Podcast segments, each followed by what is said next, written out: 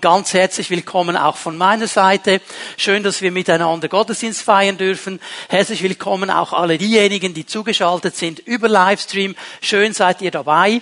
50 Tage der Zurüstung, das ist unser Thema, das ist der große Weg, den wir miteinander gehen wollen. Und es geht mir in dieser Predigtserie um diese 50 Tage zwischen Kreuzigung und Pfingstsonntag.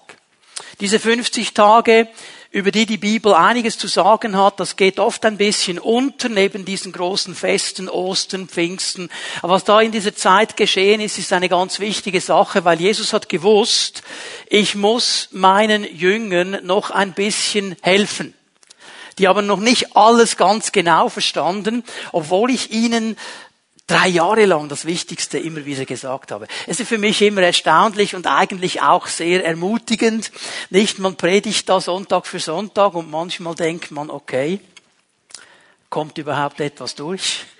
Passiert etwas? Und da bin ich aber doch ermutigt, wenn der Lehrer aller Lehrer und der Verkündiger aller Verkündiger, der absolute Chef, der alles konnte, Jesus Christus, wenn ich merken muss, der war drei Jahre zusammen mit diesen Jüngern, und sie haben es trotzdem nicht gecheckt.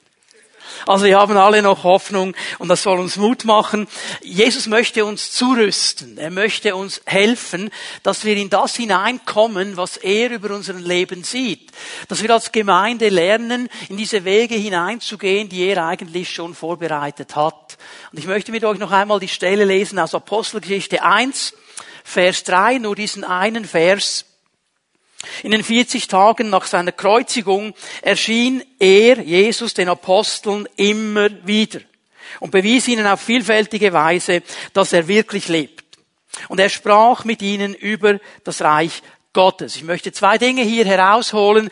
Das erste, wo du vielleicht schon gemerkt hast, ja jetzt 40 Tage oder 50 Tage. Um was geht es ganz genau? Ich versuche das kurz aufzulösen. Von Kreuzigung bis Himmelfahrt 40 Tage. Von Himmelfahrt bis Pfingst, Sonntag, 10 Tage, macht zusammen 50, okay?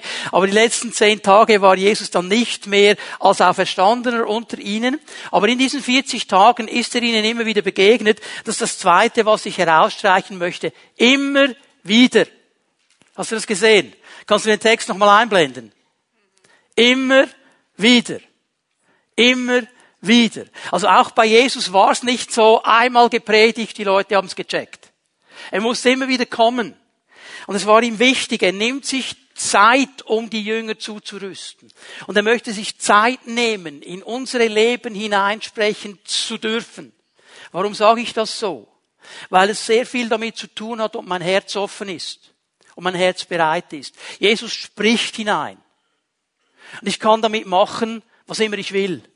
Aber wenn ich sage, du darfst, Herr, dann habe ich damit schon gesagt, ich will mein Herz öffnen und ich will ernst nehmen, was du mir sagst. Jesus weiß um das Potenzial, das in deinem und in meinem Leben ist. Er wusste um das Potenzial der Jünger damals. Er weiß, was der Mensch geführt von ihm und ausgerüstet von ihm für das Reich Gottes umsetzen kann. Das wusste er. Aber dieses Potenzial, liebe Leute, haben wir auf zwei Seiten. Wir alle haben extrem viel positives Potenzial. Und wenn Gott das zugreifen darf und uns helfen darf, kann sehr viel Positives geschehen. Aber Leute, und jetzt bitte nicht zum Ehepartner schauen, wir alle haben auch Potenzial zum Negativen. Wir alle. Und darum musste Jesus kommen und uns helfen, dieses Potenzial in die richtige Richtung zu lenken. Die Zurüstung Jesu, ich sage das auch noch einmal, weil mir das wichtig ist, ist wesentlich Seelsorge. Was er eigentlich macht in all diesen Begebenheiten, die ich euch zeigen werde in dieser Predigtserie, ist eigentlich Seelsorge, das wir heute Seelsorge nennen. Er hat sich gesorgt um die Seele seiner Jünger und wollte ihnen helfen. Aber was mir aufgefallen ist, das unterscheidet sich extrem von den Vorstellungen, die wir heute haben über Seelsorge. Wir alle haben Konzepte und Ideen. Und die sind nicht einfach falsch, aber oft sind sie einseitig. Und wir haben so das Bild eines Seelsorgers und so müsste der dann etwa sein und wehe, der ist nicht so.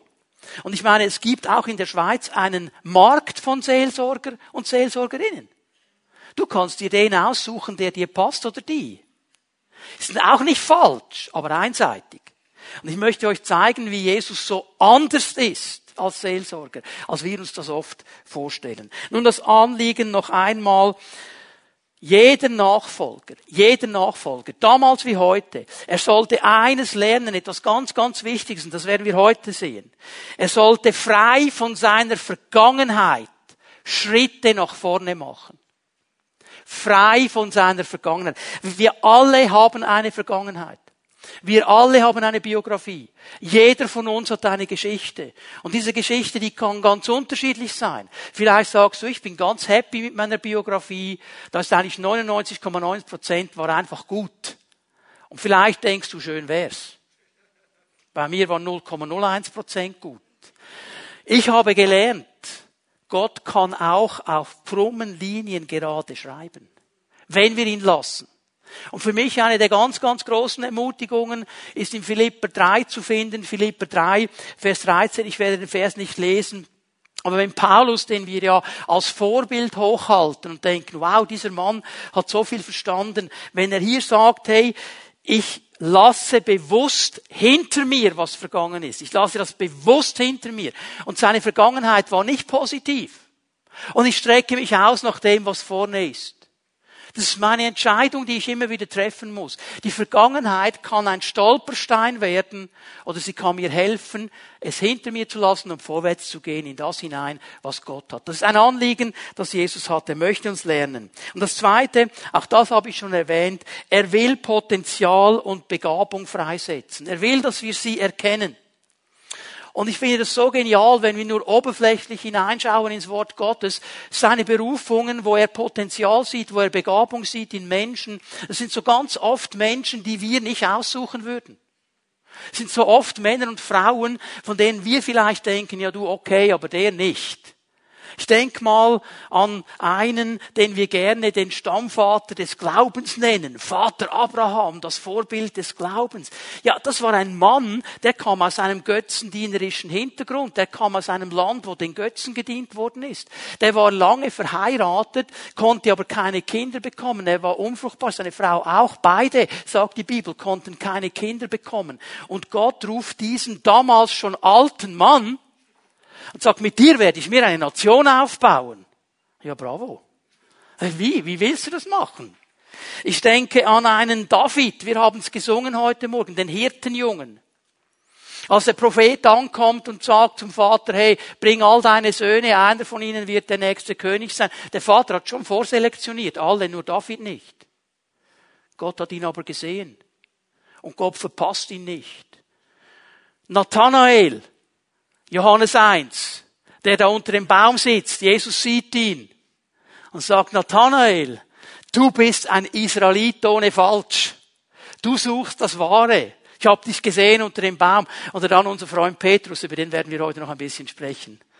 Was sieht er in diesem Petrus und was geschieht da alles? Er sieht dieses Potenzial. Und ich möchte dich ermutigen. Es wurde mir so bewusst, als ich gestern noch einmal mir Zeit genommen habe, auch zu beten für diesen Gottesdienst. Gott ist noch nicht fertig mit uns. Mit keinem von uns. Jetzt dreh dich mal zu deinem Nachbarn und sag ihm, Gott ist noch nicht fertig mit dir.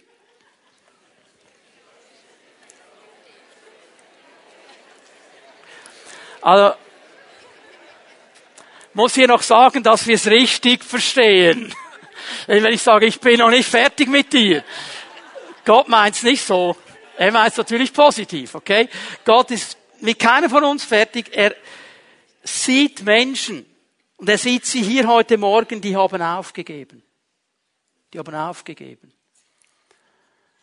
Gott hat in dein Leben hineingesprochen. Er hat dir Potenzial gezeigt. Er hat dir Begabung gezeigt. Und dann sind die Dinge nicht so gelaufen, wie du dir das vorgestellt hast und du hast aufgegeben. Gott hat sein Potenzial nicht zurückgezogen. Er hat seine Begabung nicht zurückgezogen. Er sieht immer noch das, was er über deinem Leben ausgesprochen hat. Und so oft geben wir auf.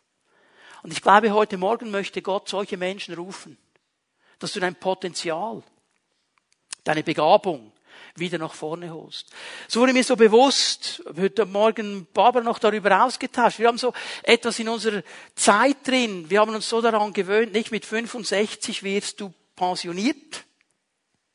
Und dann sagt man eigentlich, jetzt brauchen wir dein Potenzial nicht mehr wohlverdienter Ruhestand. Das ist ja auch in Ordnung, kein Problem. Aber hör mal, wenn der pensioniert ist, wenn sie pensioniert, hat doch immer noch Potenzial. Das Alter ist doch nicht der Auslöser. Ich erlebe Menschen in der Gemeinde, die sagen, ja, jetzt habe ich 20, 30 Jahre mitgemacht, jetzt können die Jungen ran. Ja, und dein Potenzial ist jetzt vorbei. Hat Gott gesagt, 20, 30 Jahre. Hör mal bitte gut zu, du hast Potenzial und wenn es nur das Potenzial ist, Junge zu mentoren. Weil das ein bisschen mehr Lebenserfahrung. Wir brauchen den Drive der Jungen und die Erfahrung der Alten. Wenn das zusammenkommt, dann können wir Gemeinde bauen. Hör doch auf, dein Potenzial wegzulegen. Nur weil dir vielleicht jemand schräg gekommen ist. Nur weil etwas nicht so gelaufen ist, wie du dir das vorgestellt hast. Er hat Potenzial und Begabung. Und das möchte er hervorholen. So, wir gehen miteinander zu Johannes 21. Johannes 21, wir lesen die ersten paar Worte des ersten Verses. Danach offenbarte sich Jesus den Jüngern noch einmal. Danach offenbarte sich Jesus den Jüngern noch einmal. So, ich werde in diesem Predigt, ich habe euch das letzten Sonntag gesagt, wir werden das richtig seelsorgerlich aufrollen. Wir müssen zuerst eine Bestandesaufnahme machen. Was, um was geht es hier eigentlich?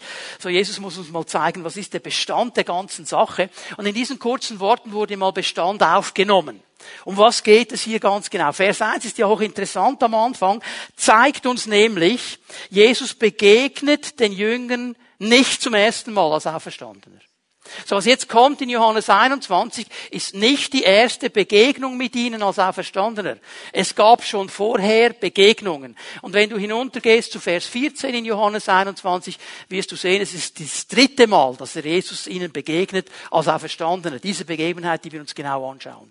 Und dann zeigt er mir hier noch etwas. Die Jünger müssen es wirklich immer wieder hören. Und die haben Dinge gehört, weil dieses danach, bezieht sich auf etwas, das vorher geschehen ist. Und wenn am Anfang vom Vers 21 danach steht, dann können wir davon ausgehen, dass das, was vorher geschah, im Vers 20 steht. Richtig herausgefunden. Was ist in Vers 20 geschehen? In Vers 20, Johannes 20 ab Vers 21, werden wir hineingenommen in die allererste Begegnung des auferstandenen Jesus mit seinen Jüngern. Das erste Mal, als er kommt, zeigt sich zum ersten Mal als Auferstandener. Und die lesen mal an ab Vers 21, Johannes 20, Vers 21. Jesus sagte noch einmal zu ihnen, Friede sei mit euch. Wie mich der Vater gesandt hat, so sende ich euch. Dieser auferstandene Jesus, er steht plötzlich da, Türen geschlossen, er kam da einfach in die Mitte hinein und es wird uns auch klar, warum er dann sagen muss, Shalom mit euch, Friede mit euch. Die waren schockiert, da plötzlich steht einer. Der war vor einer Sekunde nicht da, jetzt steht er da. Und er sagt ihnen, ich gebe euch meinen Shalom, meinen Frieden. Euer Herz soll behütet sein, euer Leben soll behütet sein, ihr sollt in diesem Frieden Gottes sein. Und dann sagt er ihnen aber noch etwas wie mich der Vater gesandt hat, so sende ich euch.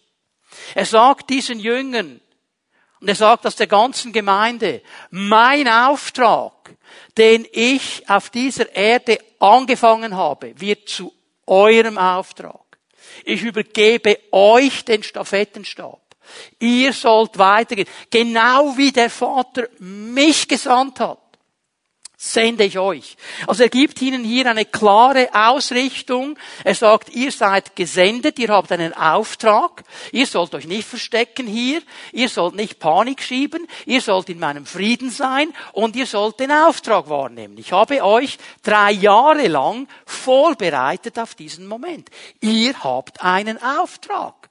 Dein Leben ist nicht sinnlos und nicht ziellos. Als Christen haben wir einen Auftrag, Reich Gottes zu bauen, wo wir immer nur können.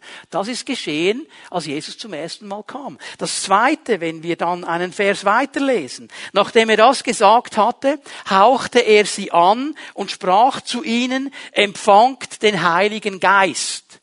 Hier muss ich etwas Wichtiges äh, ähm, anmerken. Je nach Übersetzung, die du hast, ist es vielleicht drin oder eben nicht drin. Empfangt den Heiligen Geist ist hier nicht ganz richtig. Den steht hier im griechischen Text nicht drin. Es heißt empfangt Heiligen Geist. Okay? Die neue Genfer hat das mindestens in Füßchen genommen, dass man es merkt. Die Elberfeder hat es korrekt. Warum ist das hier wichtig? Das, was hier jetzt geschieht, ist noch nicht die Einlösung der Verheißung. Jesus hat ihnen gesagt, Johannes 14, 15, 16, er, der Heilige Geist, wird zu euch kommen. Okay? Hier kommt aber nicht diese Einlösung, diese Verheißung. Hier passiert wie ein Angeld, ein Anschub. Er sagt ihnen mal so quasi, ich sage es mal mit meinen Worten, empfangt mal ein bisschen Kraft des Heiligen Geistes, damit ihr durchhalten mögt bis Pfingsten. Und am Pfingsten kommt dann das, um was es wirklich ankommt. Das ist hier wichtig. Aber was es uns schon andeutet, ist, dass Jesus sagt, dieser Auftrag, den ich euch gebe, diese Sendung, die ich euch gebe, in diesem Shalom zu stehen, das macht ihr nicht aus eigener Kraft. Ich rüste euch aus. Ihr bekommt die Kraft des Heiligen Geistes. Ihr müsst das nicht aus eurer eigenen Kraft umsetzen. Ich gebe euch eine Ausrüstung für diesen Auftrag. Das ist das Zweite, was er sagt. Ihr seid gesendet, ihr habt ein Ziel, ihr habt eine Ausrüstung und er geht noch weiter, Vers 23. Wenn ihr die Sünden vergebt, dem sind sie vergeben. Wem ihr die Vergebung verweigert, dem sind sie verweigert. Okay, um was geht es hier? Hier geht es nicht darum, dass die Jünger in sich die Kraft hätten, Sünde zu vergeben. Das kann nur Gott. Aber sie haben die Kraft und den Auftrag, das zu predigen. Also wenn du zu Gott kommst und deine Sünde bekennst, ist er treu und gerecht, dass er dir die Sünde vergibt und dich reinigt von aller Ungerechtigkeit. Das ist so wie einer dieser Jünger, Johannes sein Name, das dann viele, viele Jahre später in seinem ersten Brief geschrieben hat, 1. Johannes 1, Vers 9. Also hier geht es nicht darum, dass sie die Kraft hätten, Sünden zu vergeben, auch wenn das gewisse Kirchen so umsetzen wollen, das ist nicht der Punkt. Hier geht es nur um den Hinweis. Aber was Jesus damit sagen will, ist, sagt, ich habe euch Autorität gegeben. Ihr könnt Worte predigen, nicht aus eurer Kraft, sondern in meiner Kraft. Und ihr müsst sie dann auch nicht bestätigen, das mache nämlich ich. Ja, Markus 16, wenn ihr das Wort predigt, werdet die Zeichen folgen. Ihr müsst nicht die Zeichen vollbringen. Ihr müsst nur sagen, was ich euch gesagt habe. Und wenn ihr geht und das tut, dann werden die Zeichen folgen. Das ist aber meine Sache. Ich gebe euch aber diese Autorität. Ihr geht nicht in eurem eigenen Namen. Wir gehen nicht in unserem Namen hin und wollen den Leuten erklären, wer Gott ist. Wir haben einen Auftrag von Gott. Ist wichtig. So, er hilft ihnen hier zu verstehen, um was es geht. Und dann endet diese ganze Begegnung, darüber haben wir am Ostersonntag kurz gesprochen, an eine Aufforderung an Thomas. Und ich glaube, es ist nicht nur an Thomas gegangen. Es ging eigentlich an alle Jüngern. Und jetzt glaube. Und jetzt vertraue. Thomas durfte noch anfassen, so. Aber das ging an alle Jünger. Hey, vertraut. Seid nicht ungläubig, sondern seid gläubig. Also ich halte hier mal fest. Diese Jünger erleben, eine ganz starke Begegnung mit dem Herrn. Der kommt als Auferstandener und er gibt ihnen so extremen Zuspruch. Shalom, Auftrag, Kraft des Heiligen Geistes, Autorität, in meinem Namen könnt ihr gehen, vertraut mir. Wir würden sagen, okay, geht's los.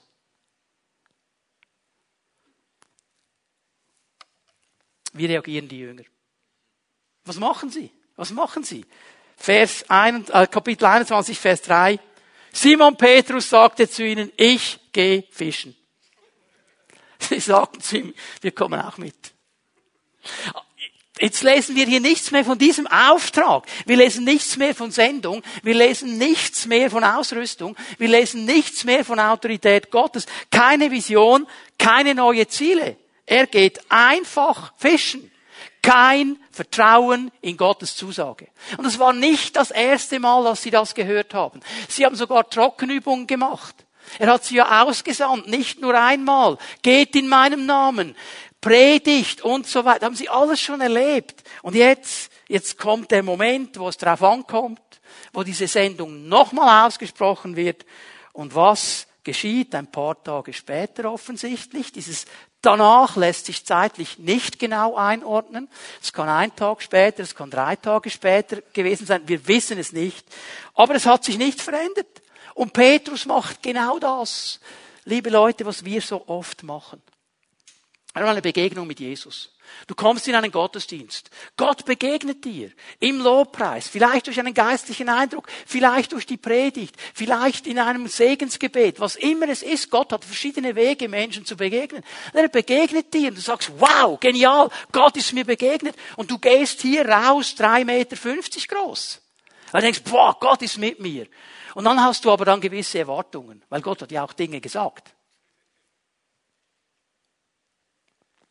Und dann kommt das nicht so. Was machst du am nächsten Tag? Montag geht vielleicht noch. Dienstag auch noch knapp. Wie sieht's am Mittwoch aus? Und wir sind so geneigt, genau das zu tun, was Petrus hier macht. Ja, ist ja nichts passiert. Okay, machen wir einfach weiter zurück zum Alten, Business as usual, hinein in die Dinge, die ich kenne. Wenn er etwas kannte, dann war es Fischen. Er war ein Sohn eines Fischers. Er hatte ein Fischereigeschäft. Da wusste er, um was es geht. Und dieses Neue, von dem Jesus spricht, das wäre ja toll, das wäre ja cool, ist aber kommt nicht, ich gehe zurück ins Alte. Und so schnell sind wir geneigt, wieder in alte Formen hineinzugehen. Warum ist das so? Was liegt hier dahinter? Was ist die Wurzel? Die Wurzel ist eigentlich, dass wir einfach unseren eigenen Fähigkeiten vertrauen. Das können wir. Da wissen wir, wie es läuft. Da muss ich mich nicht auf etwas Neues einlassen. Das kannte der schon von früher, wie es mit dem Fischen funktioniert. Wir gehen zurück in das, was wir kennen, was uns vermeintlich eine Sicherheit gibt. Und weißt du, was mir hier so aufgefallen ist in diesem Vers 3 drin? Meine Entscheidung, die ich treffe, die hat immer auch eine Auswirkung auf andere. Und egal, was Petrus falsch gemacht hat, Offensichtlich haben ihn die anderen immer noch so als eine Art Leiter gesehen. Die gehen nämlich mit, es waren sieben insgesamt, die da mitgingen. Der war nicht alleine. Da gingen ein paar mit, ein paar, die wir sehr gut kennen. Johannes war dabei. Jakobus war dabei, Thomas war dabei. Hey, der, der hineingelangt hat in die Wunden, der war dabei da. Also, die gehen einfach mit. Menschen, die drei Jahre mit Jesus unterwegs waren. Menschen, die immer wieder ermutigt worden sind, Altes zu verlassen und ins Neue hineinzugehen. Und beim ersten Moment, wo es nicht läuft, wie Sie sich das vorstellen, zurück ins Alte, zurück ins Gewohnte. Der Mensch ist so ein Gewohnheitstier. Und wir gehen da einfach zurück. Warum ist das so? Es ist einfacher, zurück ins Gewohnte zu gehen. Es ist einfacher, als auf das Neue zu warten, auf das Verheißene zu warten als Vertrauen hochzuhalten und zu sagen, Herr, ich glaube es dir. Ich weiß, wir sind berufen, im Glauben zu wandeln, nicht im Schauen. Das ist eine Spannung. Dieses Wort festzuhalten, auch wenn ich den Eindruck habe, es passiert gar nichts.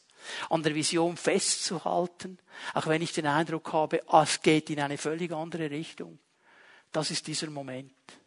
Und dann ist es so oft leichter, das auch herunter zu reduzieren, sagen, ja, wahrscheinlich habe ich ein bisschen überreagiert, wahrscheinlich habe ich falsch gehört, wahrscheinlich, wahrscheinlich, wahrscheinlich. Geh einfach mal zurück ins Alte.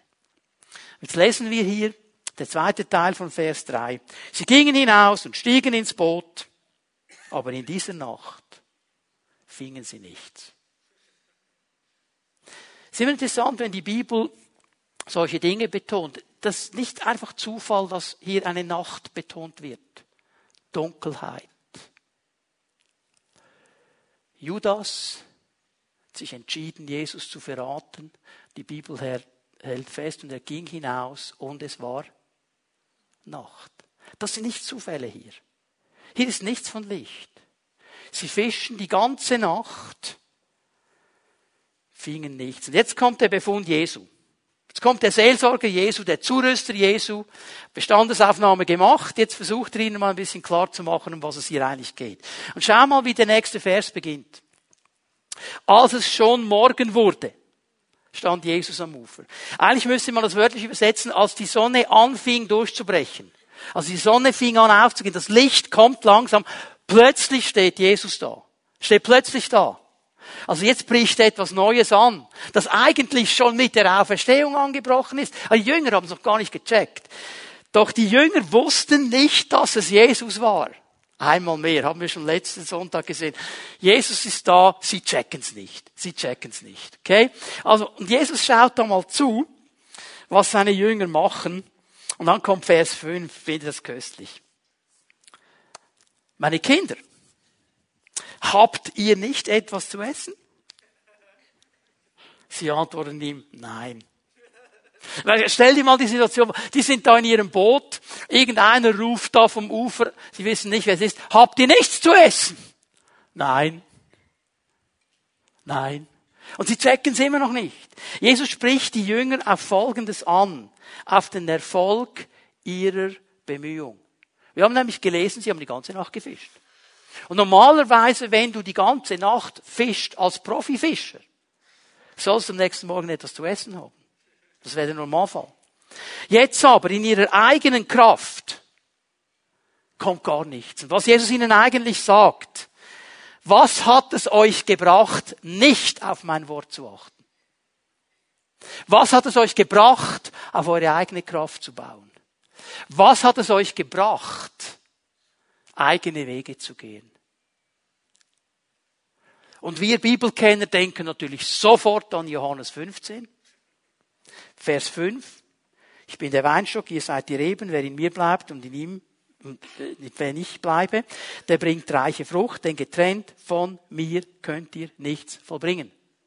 Wenn ihr getrennt seid von mir, wenn ihr die eigenen Wege geht, ihr könnt fischen die ganze Nacht, ihr werdet nichts fangen. So oft ist es genau das, was wir erleben. Es die Konsequenz, wenn wir diese Spannung des Glaubens nicht Spannung sein lassen und nicht festhalten an dem, was er sagt, dass wir nämlich anfangen, unser Ding durchzuziehen. Unsere Programme, unsere Ideen, unsere Konzepte. Und wisst ihr was? Die sind in der Regel sogar noch fromm. Die sind sogar noch biblisch vertretbar. Die sind nicht einfach falsch. Aber ist es das, was Jesus uns als Auftrag gegeben hat jetzt? Ist es das, was jetzt dran ist? Ich kann extrem viel fromme Dinge machen und keine Frucht hervorkommen lassen, weil ich nicht das tue, was er eigentlich will von mir. Die Frage des Seelsorgers Jesus, des Zurüsters Jesus, hat jetzt das Potenzial, uns noch ganz den Gong zu geben und die letzte Freude zu rauben. Ich meine, die waren die ganze Nacht dran, jetzt fragt der Kerl noch, habt ihr nichts gefangen? Also bitteschön, das ist ja frustrierend, aber weißt du was, wenn wir es richtig verstehen, ist es eben eine große Hilfe, diese Frage. Weil uns der Seelsorger Jesus hier vor Augen führt, was eigentlich das Problem ist. Auch wenn die Realität eben hart ist in diesem Moment. Aber es braucht manchmal eben diesen Moment. Ich glaube, das ist ganz, ganz Wichtiges, dass wir lernen, offen und ehrlich über Dinge zu reden und nachzudenken, nicht herumzureden, nicht einfach lieb, lieb, schön, schön. Ja, bist ein armes Opfer. Und so weiter. Nein, es braucht den Moment zu sagen, hey, das ist hier passiert. Ihr seid davon gerannt. Ihr habt die Spannung des Glaubens nicht aufrechterhalten. Ihr habt mir nicht vertraut. Ihr geht zurück ins Alte. Das war euer früheres Leben. Ihr macht diese Dinge einfach. Strengt euch an. Ganze Nacht. Fangt nichts. Punkt.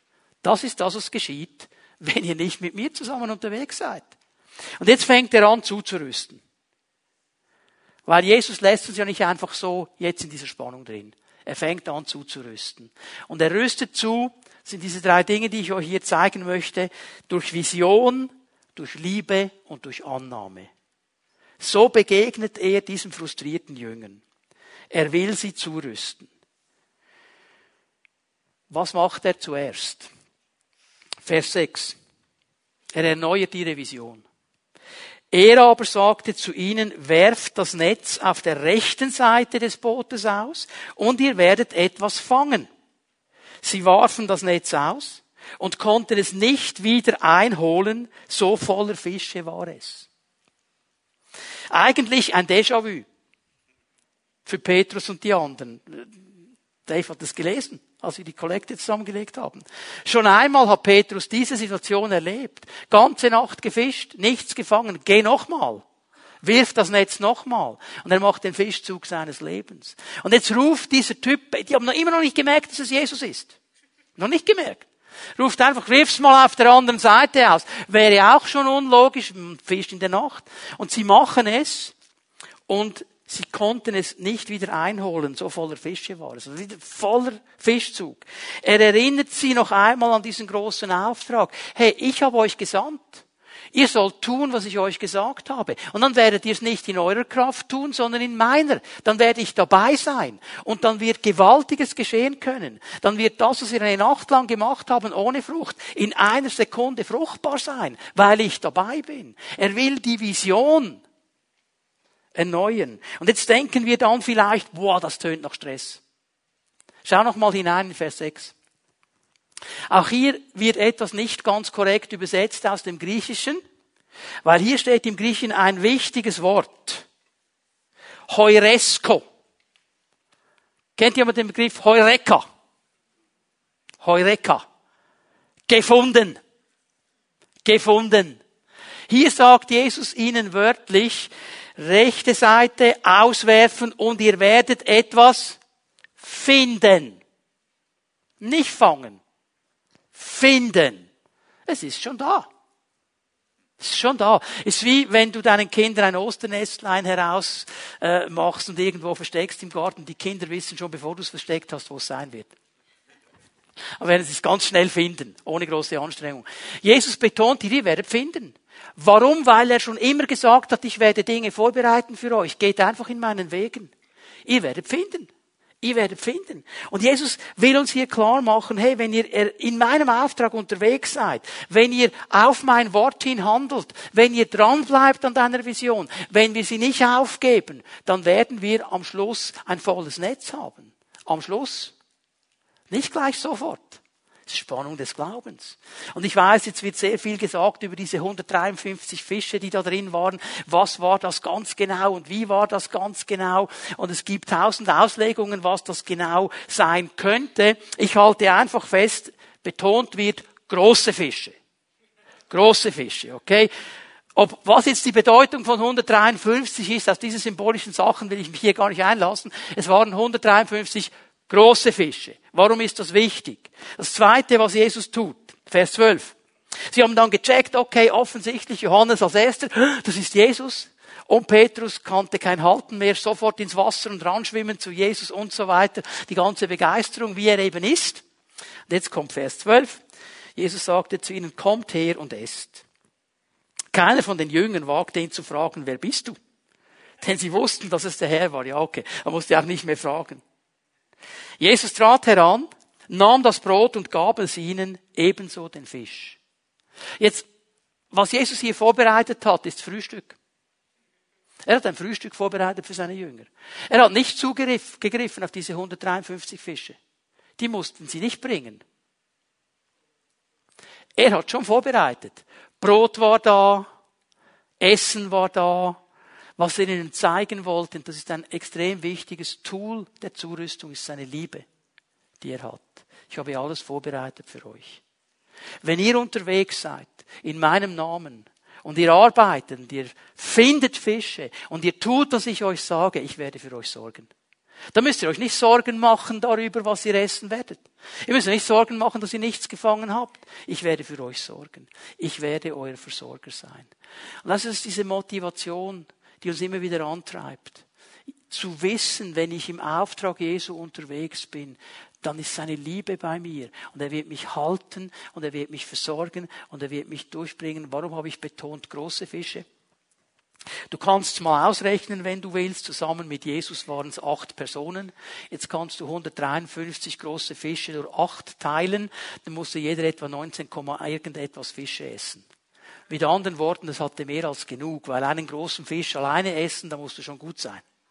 Aber 19 große, was Jesus hier sagt, ist, Leute, wenn ihr tut, was ich euch sage, dann wird genug da sein. Dann wird Versorgung da sein. Ich versorge euch. Ich schaue für euch. Ich will dass ihr freigesetzt seid, dass ihr euch nicht um diese Dinge kümmern müsst. Und jetzt kommt das dritte, und jetzt macht er hier noch einen Einzelabrieb. Ich finde es genial mit Jesus. Er weiß genau, was sage ich der ganzen Gruppe, wo muss ich mit einer Einzelperson noch ein Stück Weg gehen. Jetzt nimmt er sich diesen Simon Petrus nochmal vor. Er war der Auslöser. Wer hat gesagt, ich gehe fischen? Simon. Der hatte noch Leiterschaftspotenzial, der Mann. Die anderen gingen mit. Und er nimmt ihn, wir lesen mal an miteinander, als sie gegessen hatten, sagte Jesus zu Simon Petrus, Simon, Sohn des Johannes, liebst du mich mehr als diese? Das ist ja eine ganz bekannte Aussage. Und Jesus wusste hier, ich muss mit diesem Petrus muss ich noch ein Stück Weg gehen. Und was uns vielleicht im ersten Moment nicht so entgegenkommt, ist diese Formulierung, die hier drin ist, wie er ihn anspricht. Und er sagt ihm explizit hier, Simon, Sohn des Johannes. Und er sagt ihm das nur noch einmal im Johannesevangelium. Er redet ihn nur zweimal so an. Und das allererste Mal, dass er das tut, ist im ersten Johannes, äh, Johannes 1, Vers 40, 41, 42, da in dieser Währung herum. Und er sagt ihm, Simon, Sohn des Johannes, du wirst Kephas sein. Du wirst der Fels sein. Er gibt ihm seine Berufung, spricht sein Potenzial aus, spricht seine Begabung aus.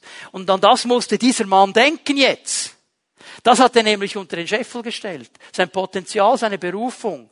Er war nicht berufen, Fischer zu sein in erster Linie. Er war berufen, Fels zu sein, Petrus zu sein, Fundament zu sein. Das war seine Berufung. Und so spricht er ihn an. Und hier in diesem Text ist ganz viel drin. Er hatte aufgrund seiner Berufung, dieser Petrus, eine wichtige Rolle und eine wichtige Verantwortung. Und die hat Jesus nicht zurückgenommen. Jesus hätte auch sagen können, ich habe mich geirrt. Ich habe wirklich gedacht, du kommst mit mir ans Kreuz. Ich habe mich geirrt, ich musste deinen Job einem anderen geben. Das hat er nicht gemacht. Jesus hat das nie zurückgezogen. Nie. Nie. Nie. Seine Berufungen gereuen ihn nicht. Das Problem war Petrus. Das Problem bin ich. Das Problem bist du. Gott zieht nicht zurück. Aber wir kämpfen mit dem Versagen. Wir kämpfen mit den Anforderungen, die wir uns vielleicht selber gestellt haben und nicht erreicht haben. Das ist übrigens eine Form von Stolz, die dann oft in Minderwertigkeit endet. Wenn ich mir Ziele setze, die ich nie erreichen kann und tagelang versuche, dieses Ziel zu erreichen, bin ich am Schluss frustriert. Und weil ich ja so überzeugt bin davon, dass man dieses Ziel erreichen könnte und ich es erreichen könnte, werde ich irgendwann minderwertig. Und dann den Eindruck habe, alle anderen könnten es, nur ich nicht. Und das war genau das Problem. Und jetzt nimmt er sich Zeit für diesen Jünger, der alles richtig machen wollte der perfekt sein wollte, der immer das Vorbild sein, der, der Typ, hey, das war so seine Profilsucht. Ja, Herr, Herr, wenn ich siebenmal vergebe. Und da war er schon weiter, als alle anderen erwartet hätten. Sie sagen, das ist nicht genug, Petrus. Ich komme mit dir ans Kreuz. Nein, wirst du nicht. Der Mann hatte dieses, diesen Drive innerlich. Er wollte Klassenbester sein. Wir haben früher Streber gesagt. Ja, er wollte, das war so sein Ding. Und jetzt nimmt er sich Zeit. Und er will ihm dabei helfen, dass er aufhört, auf seine Kraft zu vertrauen und anfängt, auf die Kraft Gottes zu bauen. Das wollte er ihm eigentlich klar machen. Dreimal hat Petrus den Herrn verleugnet. Dreimal wiederholt der Herr die Anfrage und den Auftrag an Petrus. Das gleicht sich schön aus. Was er ihm damit sagen will, ist Folgendes. Ich habe dich trotz all deiner Fehler, trotz all deines Versagens angenommen. Ich habe dich nicht rausgeworfen. Ich habe dich nicht abgeschrieben. Ich sehe immer noch das Potenzial. Ich sehe immer noch die Begabung. Ich sehe immer noch die Berufung. Und das ist das, was der Herr heute Morgen einigen von uns sagt. Ich habe dich nicht abgeschrieben. Du hast dich abgeschrieben. Andere um dich herum haben dich vielleicht abgeschrieben. Ich habe dich nicht abgeschrieben. Ich stehe immer noch zu deiner Berufung. Ich stehe immer noch zum Potenzial, das ich ausgesprochen habe über dir. Der Auftrag gilt immer noch. Ich habe dich nicht abgeschrieben, ich habe dich angenommen. Und ich möchte dir helfen, wieder hineinzukommen in das, was ich über deinem Leben gesagt habe. Und ich glaube, dass dieser Gedanke sich so tief in unser Herz verankern muss, dass wir das wissen und nie vergessen. Jesus hat uns angenommen und er hat uns berufen und er hat Dinge ausgesprochen und die hält er nicht einfach zurück und holt sie nicht zurück.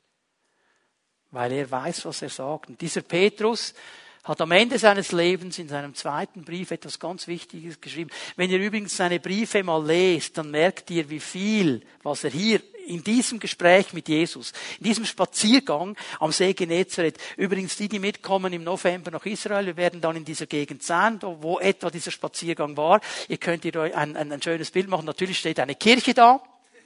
Und wie heißt die Kirche? Mensa Christi, Frühstückstisch Christi. Okay? Also wenn wir dann anschauen, könnt ihr euch etwa vorstellen, was sagt er am Ende seines Lebens? 2. Petrus 1, Vers 10. Seid umso eifriger darauf bedacht, liebe Brüder, eure Berufung und Erwählung festzumachen. Das, was Gott über euer Leben gesagt hat, was Gott berufen hat, was Gott an Potenzial gegeben hat, was Gott gesagt hat, macht das fest in euren Leben. Nicht eure eigenen Ideen, nicht eure eigenen Ideen, nicht eure eigenen Fähigkeiten, nicht eure eigene Kraft. Das, was Gott gesagt hat, macht es fest, macht es fest. Denn wenn ihr das tut, werdet ihr niemals zu Fall kommen. Ihr werdet ans Ziel kommen. Was sind die Auswirkungen? Was geschieht jetzt? Weil Zurüstung muss immer eine Auswirkung haben. Und am Ende des Gespräches zwischen Jesus und Petrus sehen wir die Auswirkung. Vers 17 ist hier der wichtige Vers. Wir werden ihn dann gleich lesen. Ich möchte mal betonen, was hier geschieht.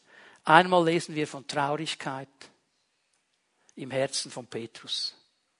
Und das ist nicht eine Traurigkeit, die einem herunterzieht und kaputt macht ist eine Traurigkeit, die zur Buße führt. Petrus, Paulus macht im zweiten Korintherbrief eine wichtige Unterscheidung. Er sagt, es gibt eine Trauer, die macht uns kaputt, weil sie konstant die Trauer ist, die sich mit Versagen beschäftigt, mit habe ich nicht richtig gemacht, habe ich falsch gemacht. Traurig darüber macht uns kaputt, wir werden nicht weiterkommen. Aber es gibt eine Trauer, die in uns Buße bewirkt. Sie macht uns traurig, weil uns der Spiegel vor die Augen gehalten wird und wir erkennen, mit Gott können wir hier eine Lösung finden. Das ist diese Traurigkeit. Ich werde ich gleich erklären, was es geht. Und das Zweite, dass dieser Mann noch einmal durchspielen musste, die Anerkennung der Herrschaft Jesu. Es geht nicht um mich. Es geht nicht um Petrus. Es geht nicht um den stammigen Fischer vom See Genezareth. Es geht um dich, Herr. Es geht um dich, Herr. Und auch da lest mal seine Briefe durch, wie das klar wird. Es geht nicht um mich, es geht um ihn. Das hat er gelernt in diesem Moment. Hier wird eine Grundlage gelegt für seinen ganzen späteren Dienst, für alles, was nachher kommt. Ja, der hat immer noch Fehler gemacht. Aber die Linie, die hier entsteht, die zieht sich durch, auch wenn es ab und zu mal eine Unterbrechung gibt. Er war immer noch Mensch. Aber die Grundlinie wurde hier gesetzt. Und darum ist es wichtig, dass wir genau hinschauen. Schauen uns die Verse noch einmal an. Vers 15, Johannes 21, Vers 15. Als sie gegessen hatten, sagte Jesus zu Simon Petrus, Simon, Sohn des Johannes, liebst du mich mehr als diese? Steilvorlage. Okay? Und hier wird das Wort Agape gebraucht für Liebe. Agape ist diese göttliche Liebe. Es ist eine Liebe, die immer gibt, ohne etwas dafür zu bekommen. Die Liebe, die gibt, bevor etwas geschehen ist. Es ist nicht so eine Liebe, die nimmt und gibt. Es ist die Liebe, die immer nur gibt. Die Liebe, die völlig uneigennützig ist. Und er sagt, liebst du mich mit dieser Agape-Liebe, Petrus? Mehr als die anderen. Und der alte Petrus hätte gesagt, ja klar. Ja klar. Er antwortet ihm, ja Herr, du weißt, du weißt, wie es in meinem Herzen aussieht, kleine Klammer, dass ich dich liebe. Phileo. Er geht auf eine andere Stufe der Liebe. Phileo ist diese Bruderliebe, diese Liebe, die sagt, gibst du mir, gebe ich dir. Wir sind miteinander unterwegs. Wenn du mir Gutes tust, tue ich dir Gutes. Er sagt, das schaffe ich, Phileo. Phileo. Jesus lässt es unkommentiert wird aber noch einmal jetzt einen Auftrag aussprechen. Das ist nicht eins, zwei oder drei. Das alte Kinderspiel, das wir mal im Fernsehen hatten. Er hat gesagt, tut mir leid, du hättest zwei antworten sollen. Er sagt, weißt du was, super, deine Antwort, du weide meine Lämmer. Weide meine Lämmer. Und hier, dieses Wort Bosquet bedeutet, gib ihnen zu essen. Gib meinen Lämmern, den kleinsten in der Herde, gib ihnen zu essen. Gib ihnen zu essen, Petrus. Auftrag immer noch derselbe. Okay, Runde zwei, Vers 16. Zum zweiten Mal fragt er, Simon, Sohn des Johannes, liebst du mich? Jetzt hast du gemerkt, er hat nicht mehr gesagt mehr als die anderen. Da hat er gemerkt, diese, diese Sache hat er pariert. Er fragt ihn aber noch einmal, liebst du mich mit dieser Agape-Liebe? Liebst du mich mit der Agape-Liebe? Die Antwort ist identisch, Herr, du weißt, dass ich dich mit der Phileo-Liebe liebe. Das mache ich. Diese Liebe, du gibst mir, ich gebe dir. Was sagt Jesus? Weide meine Schafe. Hier nicht das gleiche Wort wie in Vers 15. Poimaion sei ihnen ein Hirte. Hirte eigentlich meine Schafe. Und hier meint er die ganze Herde. Die Alten, die Mittelalterlichen und die ganz Alten und die Jungen und so weiter. Die ganze Herde. Und Poimaino bedeutet eine ganzheitliche Pflege. Also kraul sie ein bisschen hinter den Ohren. Schau, dass ihre Hufe schön geputzt sind. Ähm, Zahnhygiene. Beschütze sie. Schau, dass sie sich lagern können und so. Alles, was dazugehört zu einem richtigen Hirten, mach das. Also noch einmal, die Antwort wäre ja wieder falsch. Er gibt ihm ja nicht die richtige. Er sagt nicht, ja klar, Agape, kein Problem. Und trotzdem sagt Jesus, mein Job ist klar. Weide, Hirte, meine Schafe. Vers 17. Zum dritten Mal fragt, ihn, Simon, fragt er ihn, Simon, Sohn des Johannes, liebst du mich? Da wurde Petrus traurig. Warum wurde der jetzt traurig? Weil jetzt sagt Jesus, liebst du mich mit der Phileo-Liebe? Schaffst du wenigstens das? Sag's mal in meinen Worten. Und jetzt wird, wird Petrus traurig. Warum? Weil er hier in diesem Moment verstanden hat, ich schaffe nicht mehr. Ich schaffe nicht mehr. Und Jesus kommt auf diese Stufe und sagt eigentlich, ich warte auch nicht mehr. Du musst nicht machen, was du nicht kannst. Aber werde doch mal ehrlich. Und das macht ihn traurig.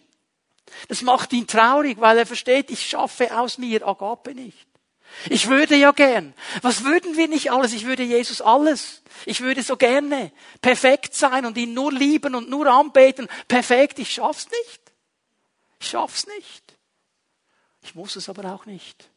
Aber ehrlich muss ich sein. Und jetzt wird er ehrlich. Gab ihm zur Antwort, Herr, du weißt alles, du weißt, dass ich dich lieb habe. Du weißt es, Herr, du weißt es, du bist der Herr. Und jetzt kommt noch einmal der Auftrag, Boske, also gib meinen Schafen zu essen. Gib ihnen zu essen. Schau für meine Herde.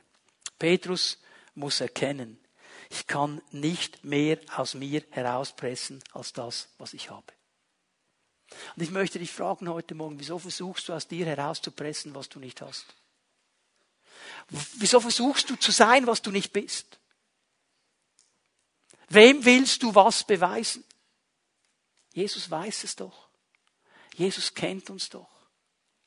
Und wenn er über dein Leben und über mein Leben eine Berufung ausgesprochen hat, wenn er Potenzial ausgesprochen hat, wenn er Begabung hineingelegt hat, dann weiß er, das kannst du handeln.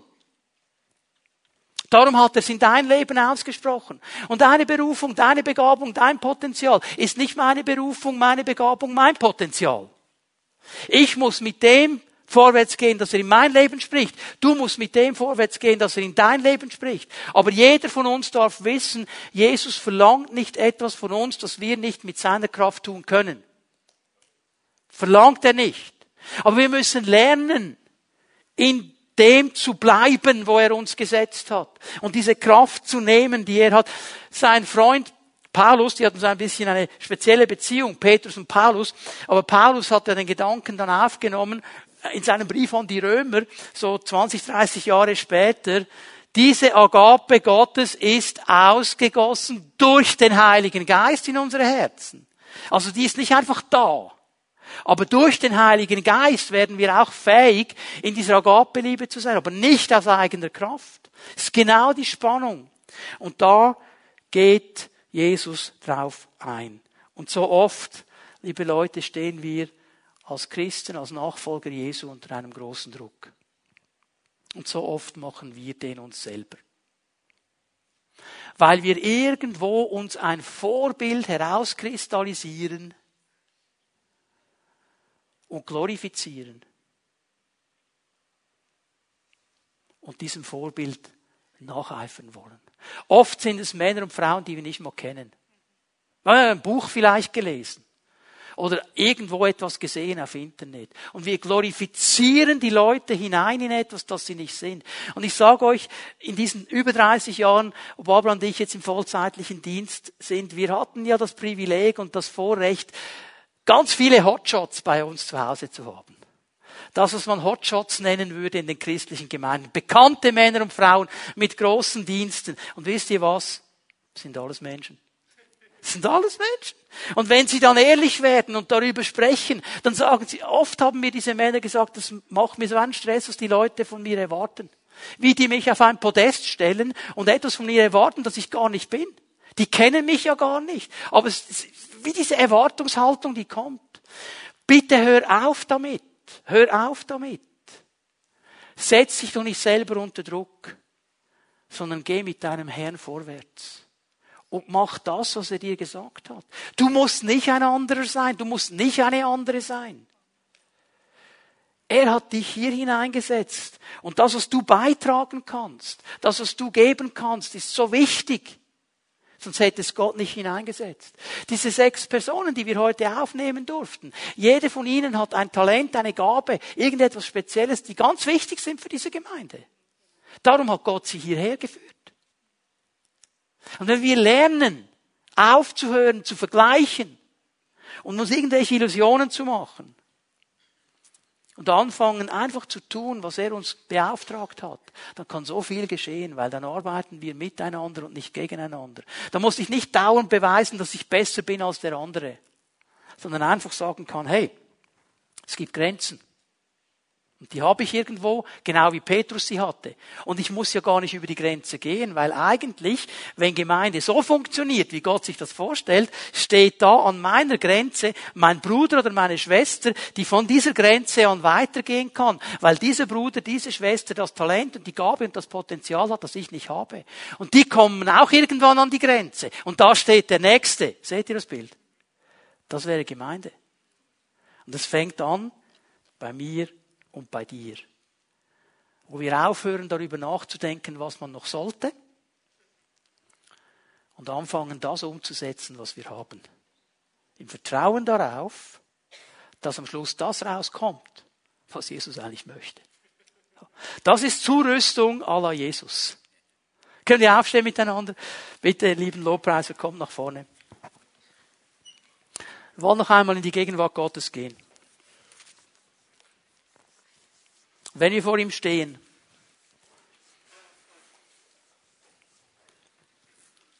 ich vertraue darauf, dass der Herr zu dir gesprochen hat. Ich vertraue darauf, dass er dir das gesagt hat, was du hören sollst heute Morgen. Und die Frage, die er uns einfach stellt jetzt, ist, was machen wir damit? Was machen wir damit? Gehen wir auf sein Reden ein? Ich meine, Petrus hätte sagen können, weißt du was, Jesus? Jetzt muss ich nochmal über diese Story reden. Ich suche mir einen anderen Seelsorger. Er hätte wegrennen können. Aber er hat sich darauf eingelassen. Und weil es um Zurüstung geht, weil es um Seelsorge geht, das allererste ist einfach mal der Punkt, lasse ich mich darauf ein. Lasse ich mich darauf ein. Und darum möchte ich es auch heute Morgen so machen, wie wir es am letzten Sonntag gemacht haben. Wenn wir Jesus jetzt noch einmal anbeten miteinander. Wenn du sagst, ich, Herr, ich habe dich gehört und ich will mich darauf einlassen. Ich will mein Potenzial wieder hervorholen. Ich will meine Berufung wieder festhalten. Ich will aufhören, mich zu vergleichen. Ich will aufhören, dauernd an mein Versagen zu denken. Und, und, und, was immer er dir gesagt hat. Und wenn du sagst, Herr, das nehme ich ernst heute Morgen lade ich dich ein, wenn wir ihn jetzt anbeten, dass du einfach hier nach vorne kommst. Und mit diesem nach vorne kommen, aus deiner Reihe kommen und hier nach vorne kommen, sagst du nichts anderes als vor dem Herrn, Herr, ich habe dich verstanden und ich will hier etwas verändern. Ich brauche aber deine Kraft dazu. Und diese Kraft Gottes wird kommen. Sie wird kommen, weil er sie verheißen hat. So lass uns Jesus anbeten und wenn du dem Herrn eine Antwort geben willst, wenn du ihn sagen willst, ich nehme ernst, was du mir gesagt hast, ich habe es gehört, dann hab einfach den Mut, hier nach vorne zu kommen, dich hinzustellen, den Herrn anzubeten. Und ich glaube schon, wenn das geschieht, fängt der Herr an zu wirken.